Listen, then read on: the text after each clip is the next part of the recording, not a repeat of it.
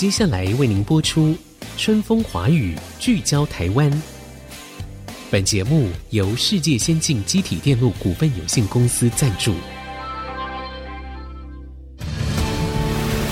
探索台湾新力量，开拓未来新视野。春风华语，聚焦台湾。沈春华主持。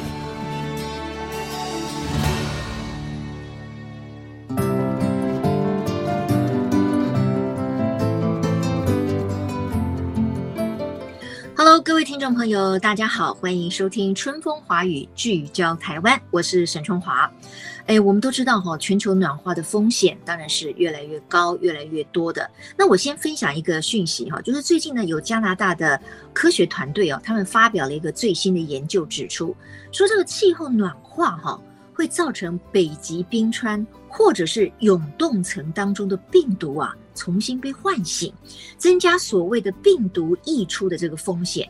我们知道，我们被那只这个 看不见的 COVID-19 的病毒呢，已经受困了这个三年了哈，所以我们听到还有病毒溢出，我们当然心里面会觉得有一点恐怖了哈。但是到底这个情况是什么？那它的影响又是什么呢？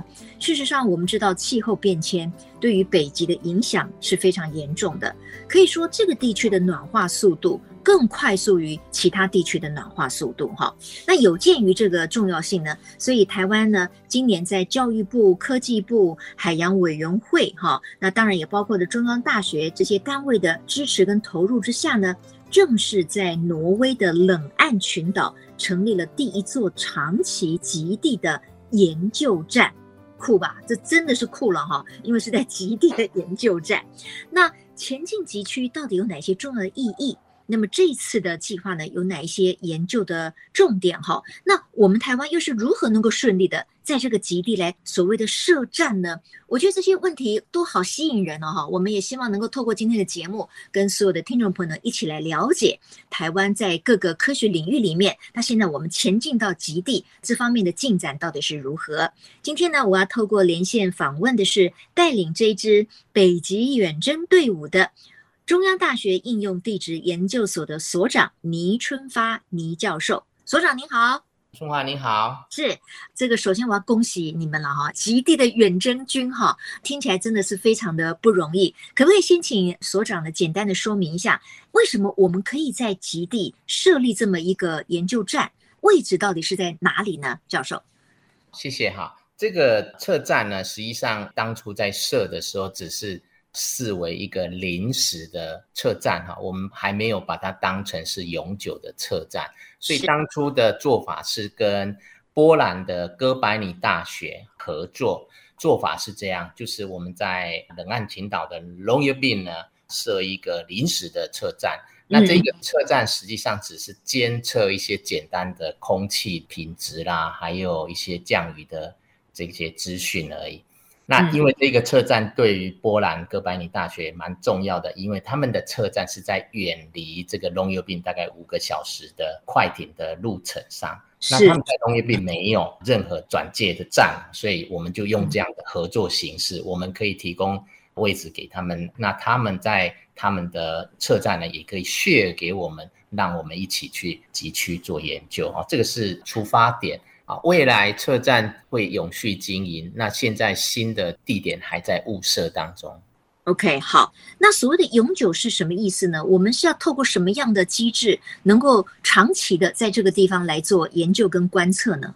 这个地方如果说你要变为是永久车站，实际上有很多的面向需要符合。所以现在只是以我们研究单位对研究单位本身的合作形式进入，所以还没有透过政府或者是官方的正式的这种渠道哈。所以这个车站只是根据两个合作单位的这个协议，然后彼此间在这里做合作这样的形式。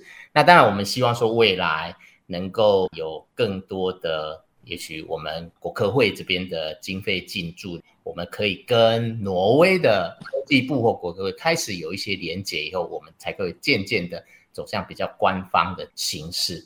哦，了解了解，OK，好，所以我们现在等于开始这么一个研究的计划嘛，哈，所以我们可能需要跟相关的这个单位来做合作。那未来我们希望可以更正式的官方成立一个所谓更永久的一个研究站，哈。不过我知道，其实中央大学的这个 北极远征队伍呢，已经去了两次了耶。那这两次分别的主要目标是什么？达成了什么样的成果？是不是也可以请呃李春发所长来跟我们说明一下？好，其实我们这个行程在 COVID nineteen 啊发生前就已经定好行程了，但是没办法，真的我们就拖了一年，所以第一次去是去年，所以我们有三位去。那去年去的就是做地质的跟地震的调查。那地震调查当然在台湾地震做很多，在北极呢就提出一个所谓的冰震的调查，哦，冰川破裂的时候会有微震。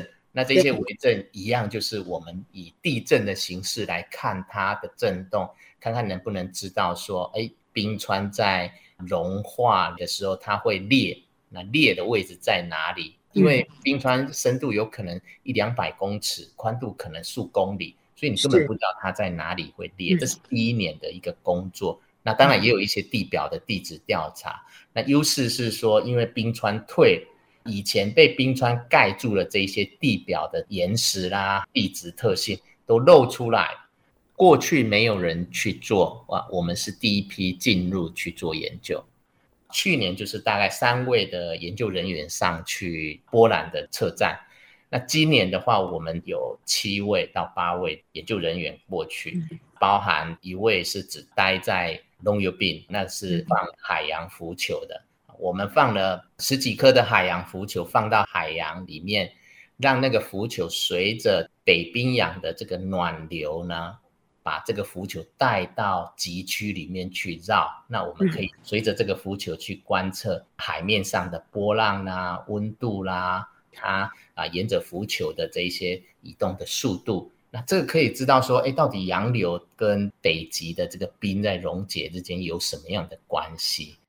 另外，我们这一次去的还有做地表的地质调查。那我自己本身是做地下水水文相关的议题，所以我就专注在永冻层跟地下水之间的一些互动的关系。今年大概是这样的一个规划。嗯嗯嗯，那教授，您刚才提到，就是说你关心的比较更接近于像永冻层的消融跟地下水之间的关系嘛，哈。因为像以前我们在念书的时候，我们听到永冻层，大家这个望文生义就想说，哦，那就是永远这个冻结的这一层嘛，哈。但是事实上，永冻层它是会消融的，尤其是受到了气候啊，最近这几年的温室效应啊，或者是全球暖化的这个影响。教授要不要提一下？就是说，那根据您的了解，事实上永冻层的消融在近几年是不是也特别的严重呢？永冻层的消融，以我们当地看到的资料，以及波兰他们的研究学者，他们也做了一阵子的收集，哈，嗯嗯，发现说，其实冰川的消退比起永冻层是更快嘛，嗯，永冻层的变动跟消融呢，其实没有冰川来得快，他们就可以发现说，其实去年的冰川的前缘啊，所谓冰川前缘，就是它退的时候。最前面的冰的位置，那个位置跟去年的又差了大概一二十米，哈，所以这是很明显的一个变动。那永冻层的话，因为它在地底下，大家看不到，所以其实关心倒没有这么多人啊，反而是今天因为听到这样的讯息，说，哎，有病毒从永冻层跑出来，所以大家才会关心。实际上，永冻层它本身是会根据每年的。冬天到夏天，它还是会有上下上下的波动。当然，未来如果你的地表的温度一高的话，它往下的波动就会越大。那越大，你当然就是有可能把以前没有溶掉的部分溶掉了。那这个就会所谓的细菌啊或病毒可能会会出来。嗯哼，好的，那我可能要先暂时休息一下子，然后呢，在广告回来之后呢，我们要继续请教中央大学的倪春发所长哈，尤其是呢，我知道这一次的北极的远征队呢，事实上在观测站里面呢，其实用这个人工的方式呢，开凿了五口的观测井。那到底所谓的人工开凿这五口的观测井是怎么样做到的？它主要的任务又是什么呢？稍待一会儿再继续回到春风华语聚焦台湾。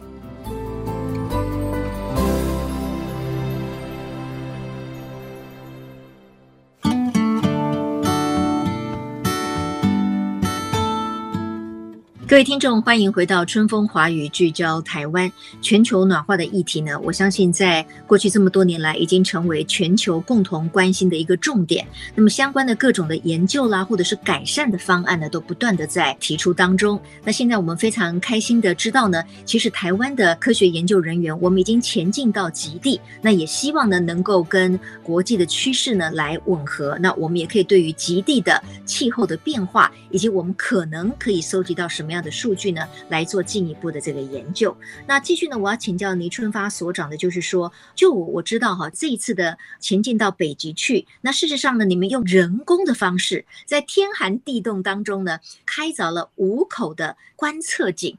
那我听到这句话的时候，人工凿井，我就这个这个很有画面的。那我不知道在极地当中，你们是如何能够开凿出这五口的观测井呢？好，谢谢。这五口观测井其实是涉及到我们的研究，因为我本身做地下水的议题，又想看永冻层跟地下水的关系，嗯，所以这个五口的井呢，不是我们以前的这一种凿井，说，哎，我要凿井要取水，对，因为我们这个井只是拿来放观测设备，量测水位的高或低，还有井里面的温度。所以我的这个井呢，实际上不用太大，大概三寸、两寸左右的这种大小往下钻，但是要往下钻，钻到永冻层。那这样大概多深呢？大概一米半到两米之间，我就可以碰到永冻层，就可以碰到永冻层。那永冻层再下去才是所谓的地下水吗？还是怎么样？不是，不是永冻层，我们钻不下去，因为你就想冰块。冰块，OK，钻不下去的。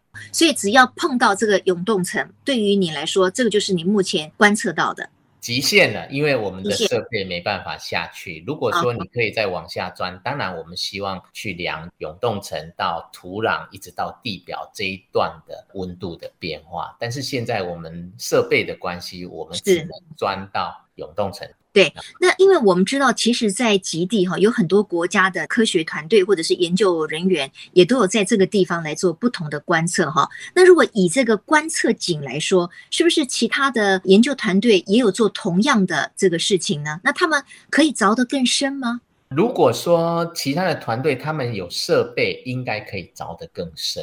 那我们因为这一个位置是波兰哥白尼大学的测站。那这个车站跟冷岸群岛，冷岸群岛，对对，冷岸群岛可能有二三十个以上的这种研究站，啊、世界各国的研究站，但是他们都集中在北边或南边。嗯、哥白尼大学的这个车站呢，它是刚好在他们的管制区里面，这个附近大概几十公里甚至百公里以内是没有任何的人的，所以这是一个管制区。嗯、那这个车站就有一些得天独厚的优势，就是。只有他自己一个车站在这里，其他的研究人员不会过来这里。他有独特的一个位置，在这里做任何调查跟研究，其实也蛮独特的。是。那如果说我们的测站收集到的这些数据，我们需要跟波兰哥白尼大学来 share 来分享吗？哦，我刚刚其实就是提到了，就是我们是从合作的角度来设一个测站。那研究的成果呢？实际上，这个车站主任呢，大概在很年轻的时候就开始都在这个车站。后来他当车站主任，嗯、这个主任非常的 nice 啊。实际上，我们的资料都是共享的啊。我们观测完的资料，他还帮我们收了，寄给我们。啊，我们到的时候，他也好好的跟我们介绍说他收集到的资料是什么。介绍完就把所有的资料都搬给我们。这一种合作态度是等于是互相帮忙。对，因为领域不同，刚好又可以互补，这是很好。是，对对对，因为这就是我的好奇所在哈，因为我觉得全世界有这么多优秀的研究团队或者是科学家，那如果说我们对于全球暖化的议题有各种不同的研究，那如果数据啊或者是某一些的观测的方向可以共享的话，事实上是可以加速人类的一些发现，或者是说把这些数据呢做更为有效的研究跟分析哈。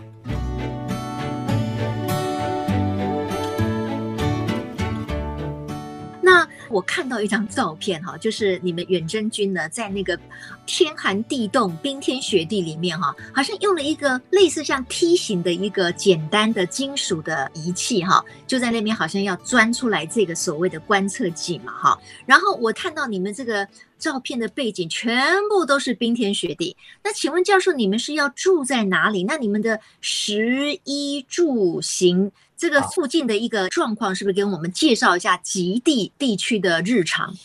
好，其实我们去的时间是那个夏天，是永昼，是全部都白天。那你就可以想象啊，它那里的状况就是早上的太阳七八点的这种太阳，在台湾呢七八点的这种太阳，它绕一圈不会到中午这种正上方。那就绕一圈，二十四小时都是白天，嗯，这个是那里的状况。所以实际上我们在工作的时候，不会是在特别难受的这种气候条件啊。嗯嗯嗯。他住的地方，因为这个车站，它一九七五年设站到现在，当初设站的时候就一间很像流动厕所这么大小而已，但现在可以住十三个人。哦。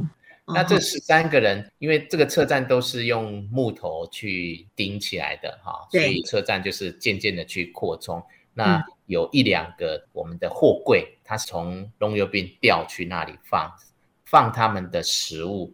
所以当地的我们这个食物都是罐头的食物，或者是其他的这一种比较能够耐放的食物，放着其实也不会坏，因为温度就是四五度，夏天。跟冰箱一样，那为什么他们会用那个货柜哈？其实它有一点保护食物的状况啦，因为货柜我们去年前年就看到它货柜被北极熊打得凹下去嘛，因为他们可能想要挖这个食物的食物，对对对对啊，那个地方就是没水、没电、嗯、没网络、嗯，洗澡是三天洗一次。那呃，车站主任说礼拜三跟礼拜六是大家洗澡的时间呐。哦，电的话是每天的。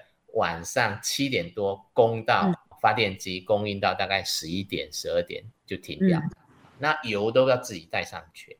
嗯哼，你说没有网络，那这个地方可以接收到什么样的讯息呢？对外的只有 GPS 那种卫星电话，哦，只能传那个 text，嗯，就是文字的文字的 text，OK，其他影像的都不行。哎，不可能啊，不可能，哦，连电话都不能打了。对 对对。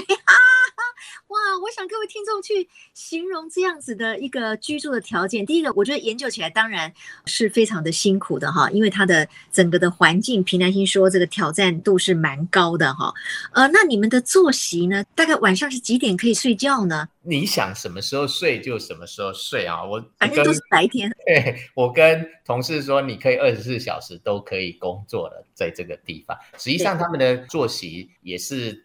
在那个地方，我们还是看时间呐、啊，大概八九点会吃个早餐。那我们不供中餐，那早餐跟晚餐其实都是轮流做的啊，大家轮流到厨房去做早餐跟晚餐。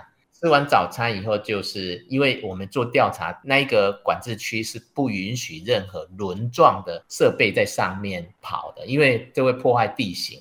对，所以我们都只能用走路的。那那个地方的调查，如果你要到最近的一个冰川去调查、去收集资料，光走一趟就一个半小时，回来一个半小时。嗯，再加上在那里做的调查时间，所以回来就是晚餐时间。所以中餐是大家是没有吃的，这个是平常的作息时间，因为跟研究的工作有关。嗯、那当然，研究工作是那个步调不会那么快。可是因为地点你没有交通工具嘛，是用走路的，然后要带着枪啊，哦，然后带着下那个北极熊的小型的鞭炮等等的，就是日常工作的时候的一些基本配备。哇，我们越听越听到，就是说在极地做研究哈，环境是非常的艰困的。我先问一个小问题，你刚才说做早餐跟晚餐哈，那是用什么做呢？因为你供电的时间非常有限呐，也不会有瓦斯啊，对吗？瓦斯你可以从上车站的时候就顺便带一桶桶装瓦斯去。嗯、那车站上面的所有的垃圾，甚至人的日常的排泄，都要全部带下车站啊！哦、所有东西都全部都是要收走的，所以这个变成是你在当地你吃东西，就是要吃的东西，就是吃到全部吃干净啊，尽量不要把东西留下来。嗯嗯嗯，那最主要的目的当然就是不希望污染当地的极地嘛，哈，也不能够有任何的垃圾留在那个地方嘛，地形都不能破坏就对了。地形也不能破坏，OK，好，所以呢，全部都要靠两条腿。那您刚才提到一个，我们又想到另外一个议题，也就是说，你们出去的时候还要带枪，可能还要带一些吓走一些体型比较大的这个动物的，像鞭炮之类的哈。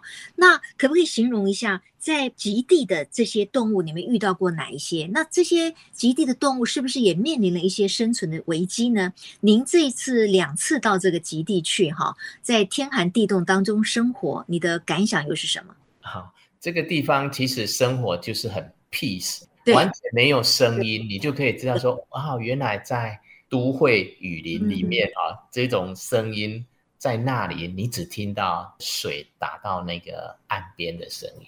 当然，到这个地方是看到一些极区的这些动物，主要就是驯鹿跟北极狐啊这些。那北极熊实际上不容易看得到哦，啊、因为。我们了解说，北极熊它一般都是会靠近海边呐，啊，它因为它它要找食物都一定是找那个海豹之类的，它如果要上岸真的是很饿了，所以你反而要很小心。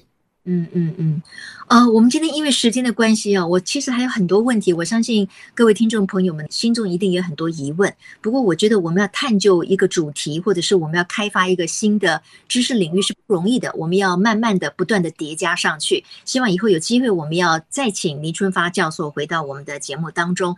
那教授，您刚才形容了在极地的生活，其实是非常的艰困哈。对于你来说，你又有研究上的需求，那你是会很渴望再度回到极地呢？还是你觉得说啊，还是在我们这个台湾本岛做一些相关的研究，可能更有效率一些？这两个是不一样的感受哈。一种就是说，你在这一种地方，你想要去探索的这个主题，你就心里会有一点好像捉襟见肘，没有办法伸手脚，因为在台湾太方便了。你随便就是可以找得到设备，找得到资源，但是在那里连一根螺丝起子没带都没办法做事情，而且当地没水没电，两种是不一样的感受。但是因为这个地方有它的特殊性，所以对研究人员来说，我们当然是很兴奋可以去找到这样的一个地方去做我们要做的研究。所以两个的。在台湾做研究跟在集区做研究是有蛮大的差别，尤其是心情上跟心态上会需要很大的调整。那有规划下一次什么时候再回到极地去做相关，或者是收集当时设下的这些观测井的这些数据吗？我们每年都会安排在夏天。那其实我们也在想说，明年的时间大概也就是四五月就要开始安排，大概也是七八月会出门。希望能够扩大，多找一些地科领域的，不管是研究者哦，或者是高中国中的地科老师，如果有机会的话，我想透过这样的机会，是不是征招一两位啊，陪着我们一起去？哎，这个是一个想法。那希望明年是有机会。我觉得很好啊，我们把可能的这个机会给一些其他的。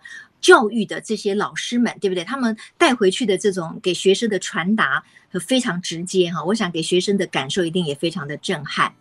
那我们因为时间的关系啊，要非常谢谢中央大学应用地质研究所的所长倪春发所长哈，带给我们有关于台湾前进极地的研究的一些现况。那我觉得这当然是非常不容易的，不过我们已经开启了研究的一个团队啊，相信未来呢，慢慢的我们可以有更多的收获。谢谢倪教授，谢谢你，谢谢。那也谢谢各位听众今天的收听，我们下周同一时间空中再会，拜拜。